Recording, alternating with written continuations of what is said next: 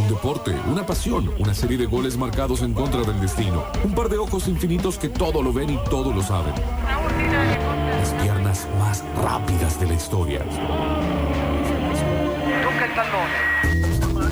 Una mano, una pelota, una pulsión misteriosa que se decide por el futuro en lugar de reescribir el pasado sin parar. Y un Dios omnipresente para frente a un tapiz que teje el torso de Diego Armando Maradona, escapando de sus dones con un tapado en los hombros.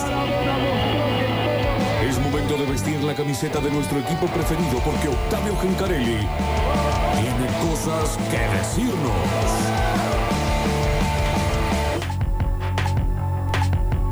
Momento de hablar de fútbol, el bloque del fútbol, como decimos acá, eh, de una fecha que ya nos dejó varios resultados, varios partidos muy interesantes. ¿Hay dudas con el toro de la fecha? ¿El toro de la cancha? Y recién decíamos, dos futbolistas hicieron dos goles muy importantes. Mm. Creo que se lo va a terminar llevando el del equipo ganador. Vamos a esperar hasta el, hasta el final, pero no hay dudas por la importancia también de lo que significaba el partido. Eh, fecha 16, quiero arrancar con la gran victoria de Instituto. Lo Sí. necesitaba Instituto. Eh, de local le costó un montón, hay que decirlo. Y la gloria en la voz y en el relato de Pablo Olivares conseguía una victoria agónica el día sábado, minuto 93, Está bien. pecho de Alarcón, derechazo de volea de Adrián Maravilla Martínez y el relato de Pablo en la cadena del gol, un gol agónico e importante para Instituto sin lugar a dudas. En casa haciendo fuerza vos también a través de la radio. El centro del Santi Rodríguez, arriba Parni, despeja, le queda Linares abrir allá, espera Troncoso, la pincharon, la baja el arcón, pecho maravilla, gol,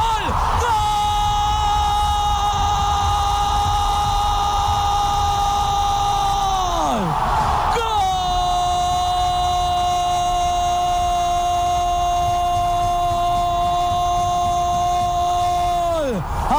Y gritalo glorioso.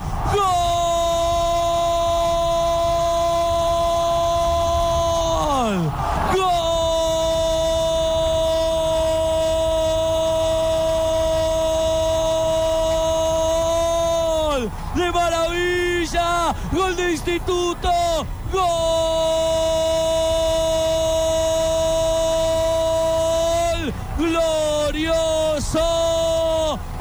47 minutos, una más iba a tener y allá iba, y allá se quedó Alarcón también para bajarla de pecho en el punto penal, se la sirvió al 9. Excelente el relato de Pablo y uno de los goles muy pero muy importantes de esta jornada, eh, fecha 16. Muchas victorias agónicas porque Independiente ganó sobre el final a Tigre, porque San Lorenzo también consiguió su 2 a 1 frente a Banfield Sí. Sobre el final. Eh, y los dos partidos que seguramente esperábamos y mucho en este fin de semana ocurrían el domingo. Boca le ganó, hay que decirlo, bien a Belgrano, porque eh, Belgrano no jugó un buen partido. No le jugó, me animaría a decir, en ningún momento de igual a igual. Eh, y cuando decimos de igual a igual no nos referimos a- al, golpe, al golpe por golpe, sino a imponer las condiciones, ¿no? De- un poco Boca, pero...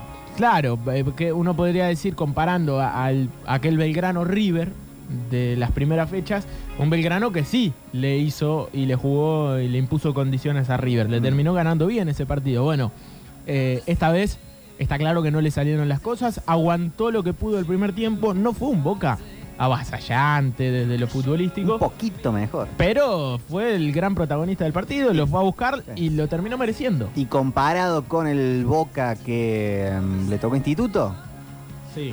es como... Parece el Boca del 2007. Sí, sí, no, igual ese día creo que Instituto hizo un gran partido.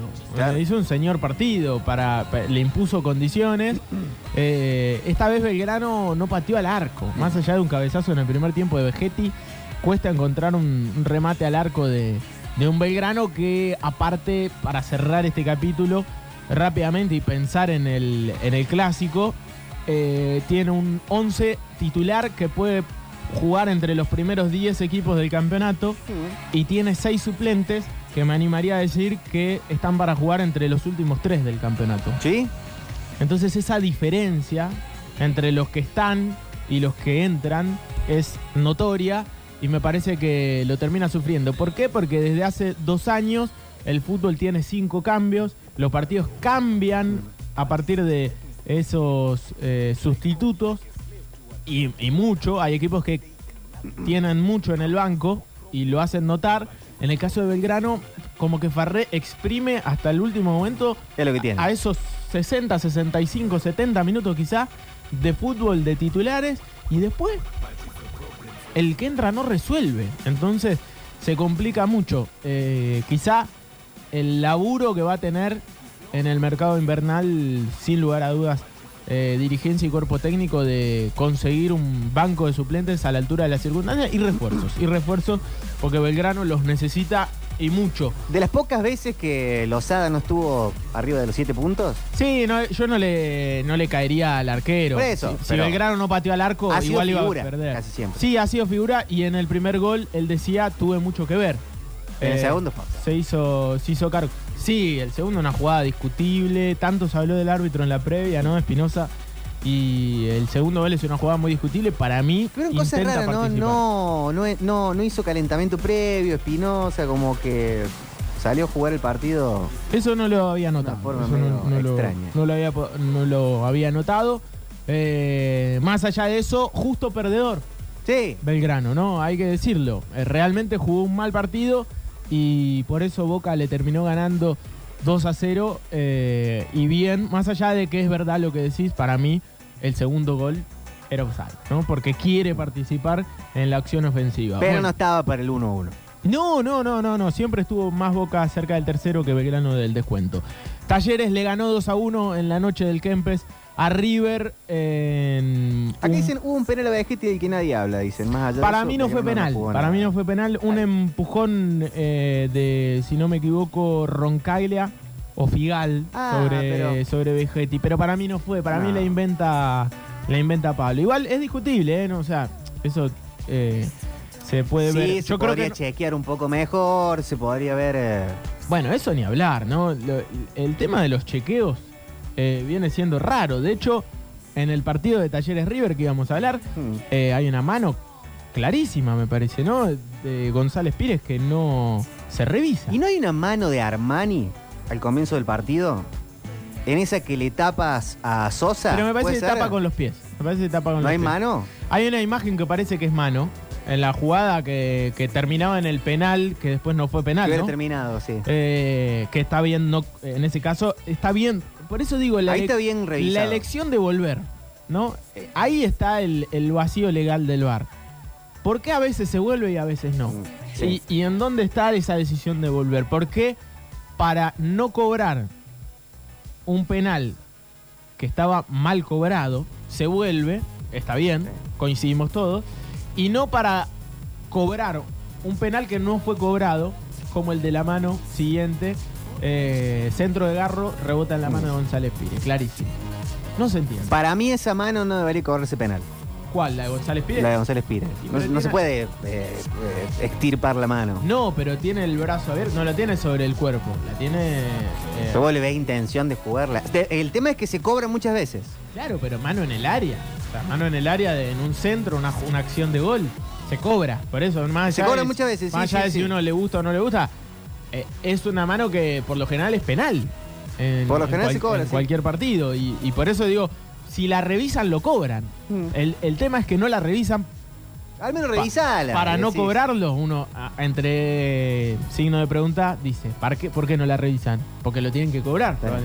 Bueno, e- esas cuestiones. Eh, Talleres le ganó 2 a 1 a River en uno de los mejores partidos de- en cuanto a lo futbolístico. Es ya cansador el tema del VAR. Eh, parece no tener solución. Y no sé, no sé cuánto sentido no- tiene seguir no- hablando. No, te- no creo que tenga el problema el VAR. Yo creo que es cansador el tema de los arbitrajes. sí, sí, claro. No, más allá, con VAR, sin VAR, siempre es eh, un tema los arbitrajes, ¿no? Sí. Y no hay un criterio unificado. Sí, no. Para Es algunos está para revisar, para otros no, y así es muy difícil. Eh, Talleres le ganó 2 a 1, decimos a River, 2 de Garro, un futbolista excepcional, de, de aparte de aparecer en partidos importantes, que no para mí no es no hay que dejar pasar esto. Garro ha hecho goles en clásicos, Garro ha hecho goles frente a River. Garro ha hecho goles entrando de suplentes en Copa Libertadores. Mm. Eh, hace goles importantes para abrir partidos. Es uno de los jugadores más determinantes eh, del fútbol argentino, sin lugar a dudas. Y en estos partidos, más.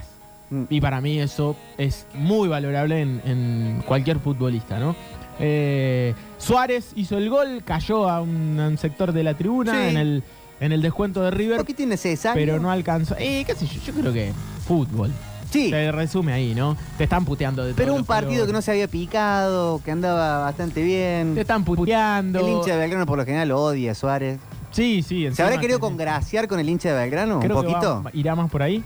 Y bueno, por ahí. no lo hubiera dejado cuando estaban yendo Lessons. Eh, totalmente. Talleres entonces ganó 2 a 1 el relato del primero. Vamos a poner de... O lo dejamos para el final. Lo dejemos para el Sí, final. sí. Tendrá más sentido dejarlo para el final. Eh, otro de los partidos importantes que tuvo este fin de semana ha sido el eh, empate de la academia. Racing empató frente a Deportivo Riestra en lo que fue la fecha 14 de la Primera Nacional. ¿Se escapa un poco? Uf, y dos veces ganándolo. Eh, Dos veces ganándolo. Eh, estuvo Tommy Cepeda en el relato de uno de los partidos que tuvo este fin de semana, más allá de que se jugó ayer lunes. Y vamos a escuchar uno de los goles de Franco Coronel, que también marcó duplicado, como. Garro. Por eso decíamos que le podía pelear ahí el toro de la cancha. Uno de los goles entonces de Racing en su empate allí en el Bajo Flores en la cadena del gol. Movió Fernández el segundo tiempo en marcha, balón largo por la mitad del terreno, devuelve de abajo Tobo, le pone la cabeza en la mitad de la cancha, viene jugando Lema Jiménez, habilitó Coronel, guarda con esta, eh. Se viene Coronel, se metió contra el área, dominó, le pegó.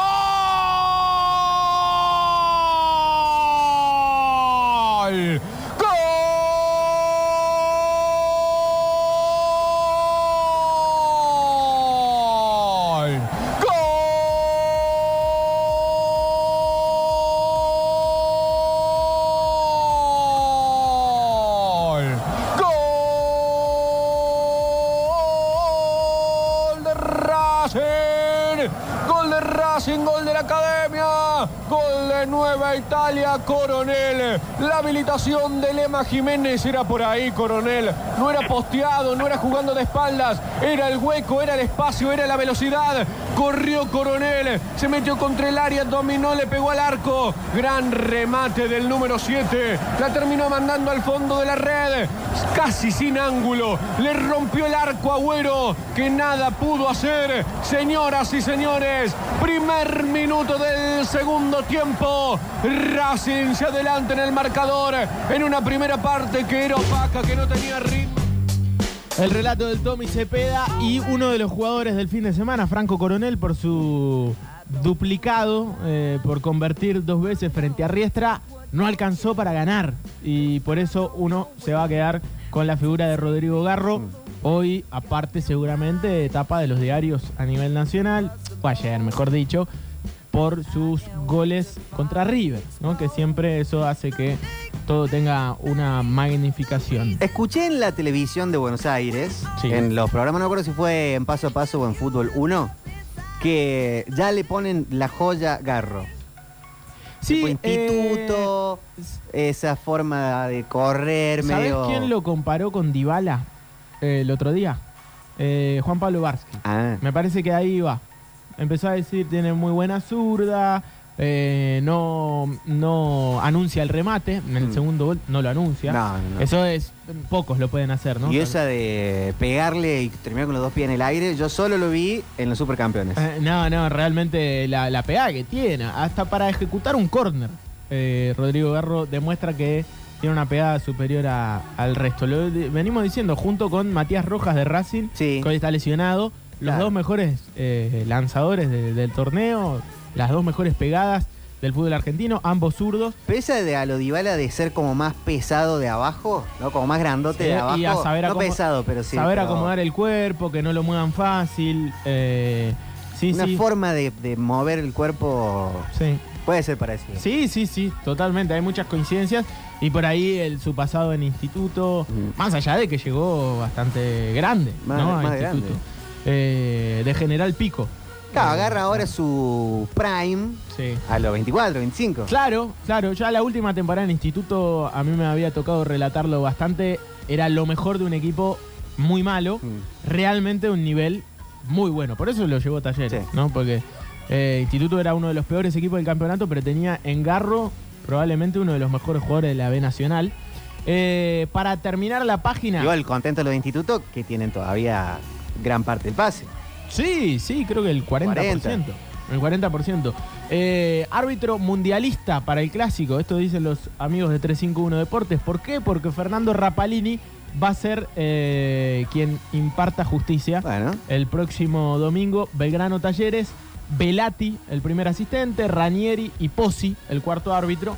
Entonces, eh, Rapalini me parece un árbitro acorde para el partido que se va a jugar. Partido sensible, como siempre es un clásico. Eh, ¿qué sabe de la arbitraje. previa que se está preparando?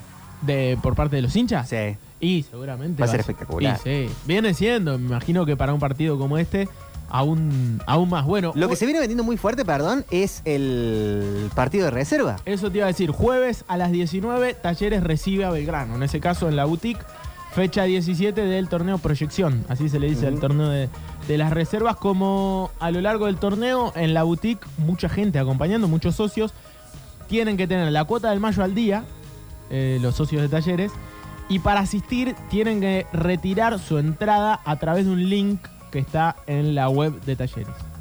Eh, ahí como solicitan, Sí, y después pueden retirar la entrada. eh, va a ser en este lindo. ¿no? Puede Y llegar a ser, eh, creo que va a ser transmisión de la radio, ¿no? Ojalá, es un, par- es un partido. ¿No hay más entradas? Se agotaron las entradas. Sold out total. Se va a jugar estadio lleno. Eh, Tommy, se habilitan eh, las tribunas, todo, todo el estadio, todo el. Solo la platea enfrente y. Ah, y menos la platea techada de la boutique. Perfecto. Eh, ¿A qué hora es el partido? A las 19. A las 19 es el partido. Claro, de- ya tiene todas las luces de estreno. Sí, sí, sí, ya se puede jugar de noche en la boutique porque Qué ha lindo. cambiado la iluminación. Estoy muy cebado con el- la un par de situación semanas. clásico La en verdad que es- First Division. Y la verdad que es muy bueno eh, el torneo de reserva. En el caso de Talleres ha jugado con mucho público. El para los pibes debe estar muy bueno. En el marco de información que podríamos llegar a decir en este momento para cerrar de alguna forma este bloque de fútbol que se ha ido un tanto largo y pisó la. Eh. Hay que decir que Marcelo Bielsa, como se venía diciendo, se confirmó como próximo técnico de Uruguay. Sí. Así que eh, atención, Van a estar lindas las eliminatorias. van a estar muy buenas las eliminatorias, hay muy buenos equipos, hay muchos técnicos argentinos dirigiendo a equipos en Sudamérica. Técnicos argentinos que dirigieron Uruguay. Solamente uno, Daniel Alberto Pasarela. Eh, estuve haciendo una columna sobre Bielsa y me di con esa...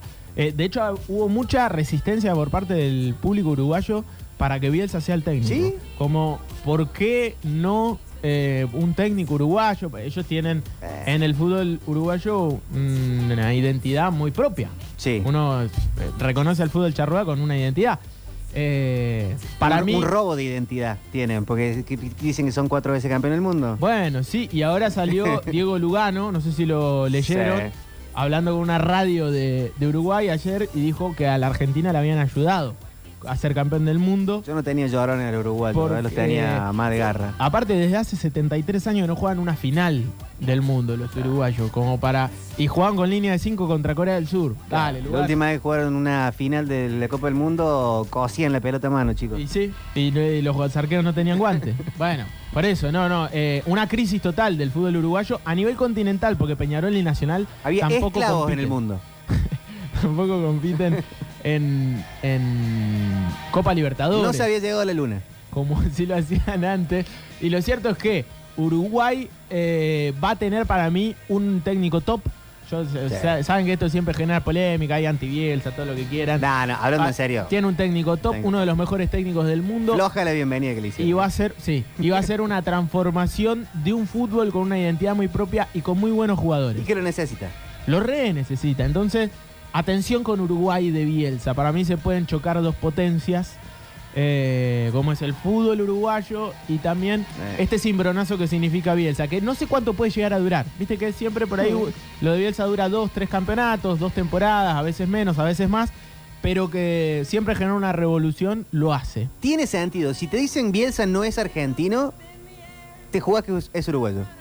Sí, puede ser. Esa cosa medio más pensante, cultural, recontra mil demente. Sí, sí, sí, sí. Está medio loco, obsesionado por el fútbol, como todos los uruguayos. Eh, tranquilamente podría, podría hacerlo. Ahora sí, eh, eh, pero le gusta más el café que el mate. Eso sí. Eso, eso sí. Ahora sí, cerramos este bloque de fulbo. Eh, pero bueno, ya se va. Eh, Ya, tenemos para eh, arrancar con una fonola así ah, pará, directamente. pará, pará. ¿eh? El toro de la cancha. Rodrigo Garro. Sí. Cerramos con eso. Eh, bien, Absolutamente. bien, bien, bien. Bueno, entonces hagamos una fonola eh, Rapidita, express. express total. Sí. Así onda rock argentino pesadón. Bueno, Porque tenemos el. Toro y Pampa. Me gusta. sí. Y después de la planadora el otro día. Uh, qué bueno que estuvo. Sí, Ah, sí, sí, sí. Enfichen, por favor, eh, dividido, enfichen La Renga, Alma Fuerte, Papos, Blues. Eh, subile, subile, subile, subile. subile. Hacemos la presentación del cierre de El Toro de la Cancha y venimos con Fonola a lo Alma Fuerte, a lo dividido, bien rock argentino de guitarra vibrante, Metrópolis. El toro de la cancha. Así en el fútbol como en la vida. Siempre hay alguien para destacar por su esfuerzo, dedicación, compañerismo y juego en equipo. Siempre hay un toro. Vamos por el toro de la cancha. Paulo Díaz toca para Nicolás de la Cruz, rompiendo la monotonía del ataque, la más tocando para Beltrán, venía a pivotear, soportando la marca de espaldas al paraíso, la roba, y va Ramón, va Ramón, va Ramón y buena, va Ramón y buena, va Ramón y buena, Ramoncito, Ramoncito, Ramoncito, Ramoncito, Ramoncito, Oconcito, Ramoncito, Oconcito, Ramoncito, el medio está, ¡gol! ¡Gol!